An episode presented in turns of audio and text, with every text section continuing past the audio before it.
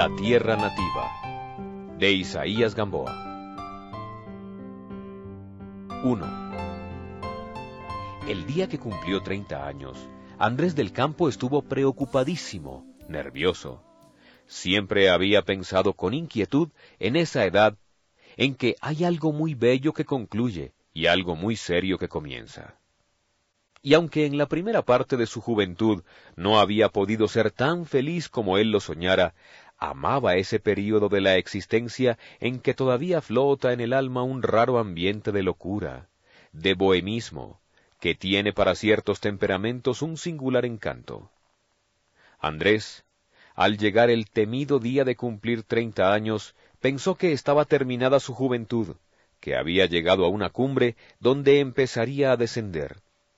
Y estuvo preocupadísimo, nervioso. Desde que despertó y vio cerca de su escritorio el calendario con la fecha fatal, fue sobrecogido por una emoción de disgusto, de cólera, que luego degeneró en tristeza, en reflexión íntima y dolorosa. Permaneció en el lecho, tendido, inmóvil como un muerto, con la mirada fija en un punto cualquiera, esforzándose por no pensar. La luz de la mañana entraba sutil y brillante en largas franjas, cortando la semioscuridad de la habitación.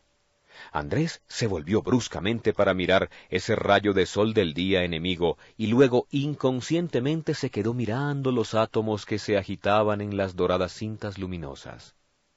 Afuera se sentían los primeros rumores de la ciudad que despierta. Como una evocación imprevista, cruzó por la imaginación de Andrés el recuerdo de los lejanos días de su infancia, y el pensamiento se detuvo en los dos seres amados, su madre y su hermana. ¿Cuánto tiempo había pasado sin verlas? Diez años ya. Pensó con horror en tan larga ausencia. ¿Cómo habría envejecido su madre? ¿Cómo se habría transformado su hermana? y se acordó de que aquella, en cada cumpleaños de su hijo, mandaba decir una misa por la buena suerte de ese pedazo de su corazón, y porque la Virgen no la dejara morir sin volverlo a ver. En el alma escéptica de Andrés, este sencillo y piadoso recuerdo produjo una impresión de ternura. Y se figuró que en ese mismo instante su madre y su hermana irían subiendo, los quingos de San Antonio zigzag que conduce a la capilla edificada en lo alto de la colina en que se recuesta la ciudad natal. Y como si efectivamente oyera los repiques de las campanas que escuchó en la niñez, saltó del lecho, como entonces solía, y se vistió apresuradamente. La ilusión había ejercido un imperio de realidad en su ánimo. Durante toda la mañana estuvo escribiendo para Cali allá donde estaban los seres queridos, allá de donde el día menos pensado podía llegar una carta de luto. Oh, estar ausente es vivir en un continuo sobresalto. No quiso salir a la calle sino por la tarde, cuando ya iba a ponerse el sol. Entonces subió a lo largo de la alameda de las delicias, lentamente, con las manos atrás. En el hermoso paseo corrían alegres niños, haciendo rodar sus aros de colores, y la vista de las chiquitinas sonrosadas, de ojos límpidos y cabellos rubios que se esparcían al viento, produjo en el joven de treinta años una sensación plácida, agradable, ligera. Hermosas santiaguinas paseaban en pequeños grupos, cortejadas unas por sus respectivos pololos, y otras alentando con su aparente indiferencia la aventura de sus compañeras.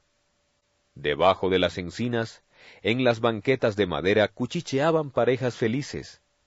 Era a fines de la primavera, cuando todo ama.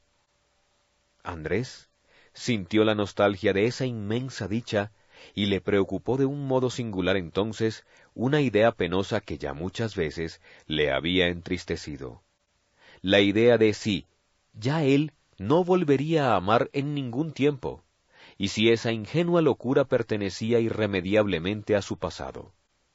No sentirse capaz de volver a amar así, con toda la intensidad afectiva, con toda la ilusión juvenil. ¿Estaba muerta su alma para siempre? Y allí, bajo las frondas verdes, iluminadas por el sol poniente, veíanse las parejas amorosas, atraídas hasta la inminente cercanía del beso, las manos en las manos, cuchicheando como aves. ¿Todo eso no volvería para él jamás? Siguió subiendo a lo largo de la alameda, y al cabo de un rato, sin advertirlo, hallóse de pronto a la entrada del cerro de Santa Lucía, pintoresco paseo, único quizás en el mundo, y que es la gala más preciosa de la capital de Chile. Un pequeño monte rocalloso, cuyos caprichos naturales han sido completados por el arte, hasta convertir en una maravilla la poética eminencia, en derredor de la cual se extiende la ciudad de Santiago. Ascendió Andrés por las blancas graderías de la entrada nueva, demasiado suntuosa y por ello inarmónica en relación con los encantos naturales que no deben tocarse sino con inspiración y respeto. Nada dijo al alma de aquel soñador esta obra que profanaba las rocas, y sólo se sintió embelesado cuando, subiendo por los tortuosos senderos abiertos en la piedra viva, miraba a uno y otro lado las figuras raras de los árboles invadidos por las enredaderas, los festones bellísimos de flores que se columpian en los barrancos, los helechos humedecidos por el agua que brota de las peñas. Sin fatigarse, ascendió hasta el kiosco de la cima y allí experimentó una inefable sensación de bienestar, producida por el aire fresco de la tarde, por la grandiosa vista que desde allí se ofrece y por la dicha de estar solo, dueño de sus impresiones y de sus ideas que nadie iría a turbar. Su alma podía abrirse a la adoración silenciosa de la naturaleza. Vista la ciudad como en un plano, estuvo calculando dónde quedarían ciertas casas y calles conocidas. Luego dilató la mirada por el fondo del valle, lleno de quintas, árboles frondosos y graciosos montecitos aislados en la pampa. El sol acababa de hundirse en el azulado horizonte, y la última luz sonrosaba dulcemente las nieves eternas de la cordillera oriental. El Cauca, exclamó Andrés, evocando el recuerdo de su valle nativo, aún más hermoso. Y con las primeras sombras de la noche descendió taciturno de nuevo, con la cabeza descubierta para recibir la caricia del viento.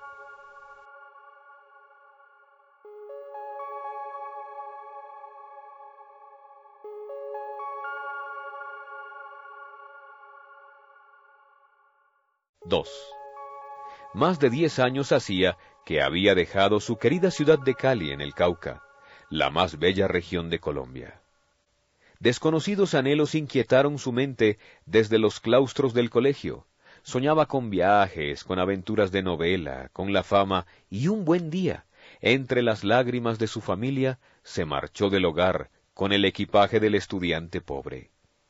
En su casa jamás lo habrían creído capaz de semejante vuelo, pues era el más sumiso, callado y tímido entre sus hermanos.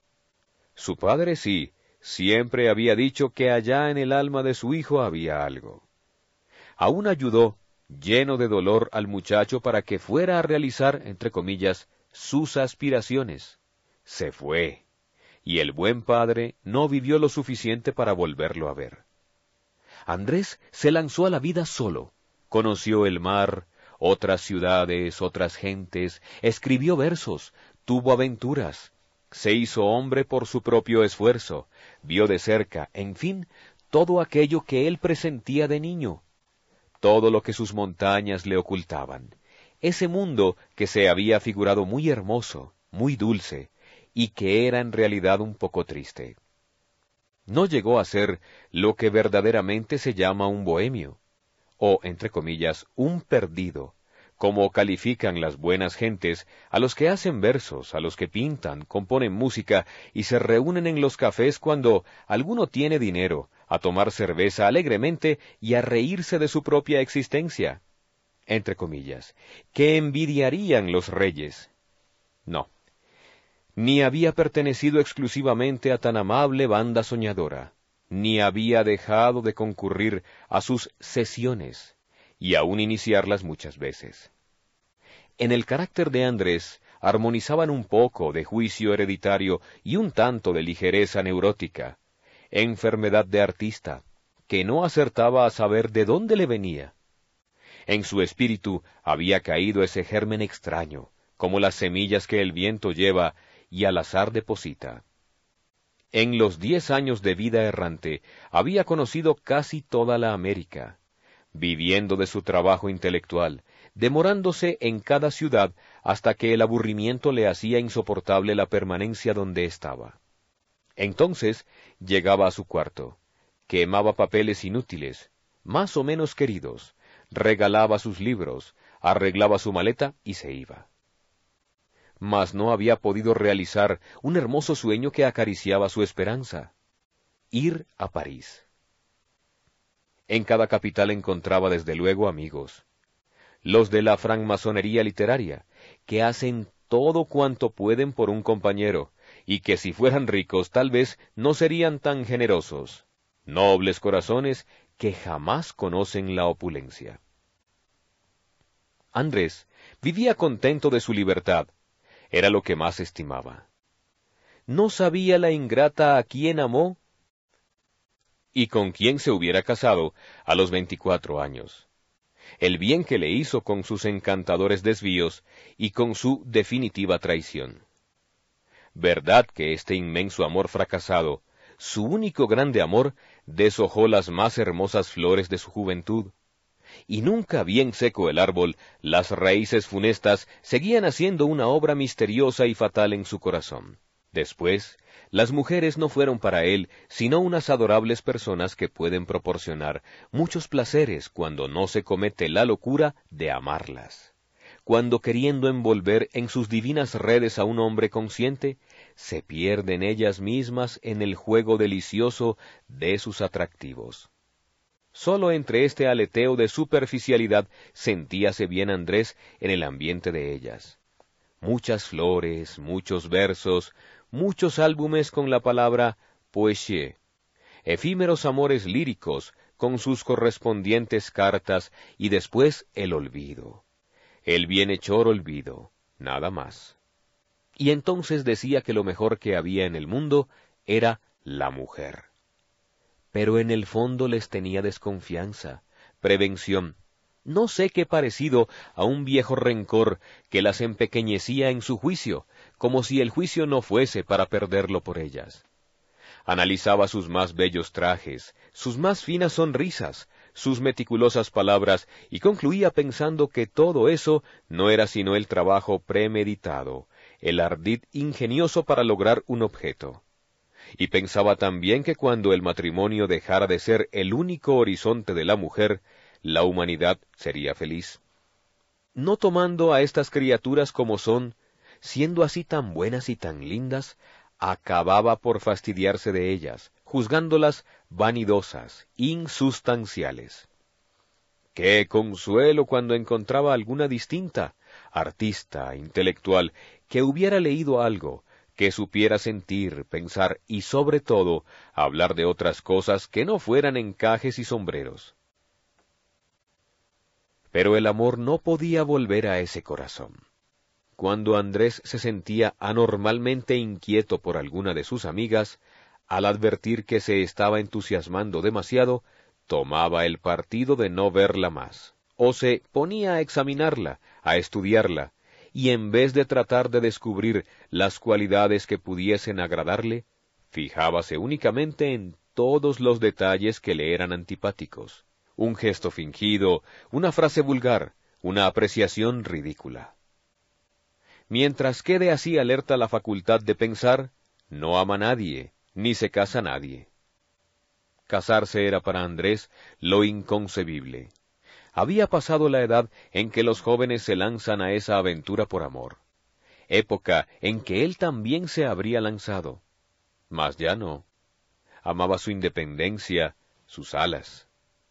Oh, si se casara, no podría ya viajar, ni escribir, ni soñar, ni nada. Hartos ejemplos tenía y entre ellos uno sumamente triste, en que no podía pensar sin conmoverse. Era el caso de un compañero suyo, su mejor amigo, lleno de ideales, de aspiraciones, de superior talento y envidiable alegría. Se casó y fracasó. Adiós talento, adiós ideales, adiós alegría, adiós también su patria lejana. Andrés creía firmemente que a él, si se casara, le sucedería otro tanto. El fracaso de su espíritu, la irremediable ausencia de la patria. Cuán bello, cuán poético sería el amor si al término de su senda florida no estuviera el matrimonio con todas sus desolaciones. Así pensaba Andrés, y durante algún tiempo se consagró al culto de lo pasado y al goce de lo presente, con el tacto de quien corta las rosas evitando las espinas. Pero era este un juego de pura habilidad, un ejercicio violento, sin la dulzura de lo natural, de lo sencillo.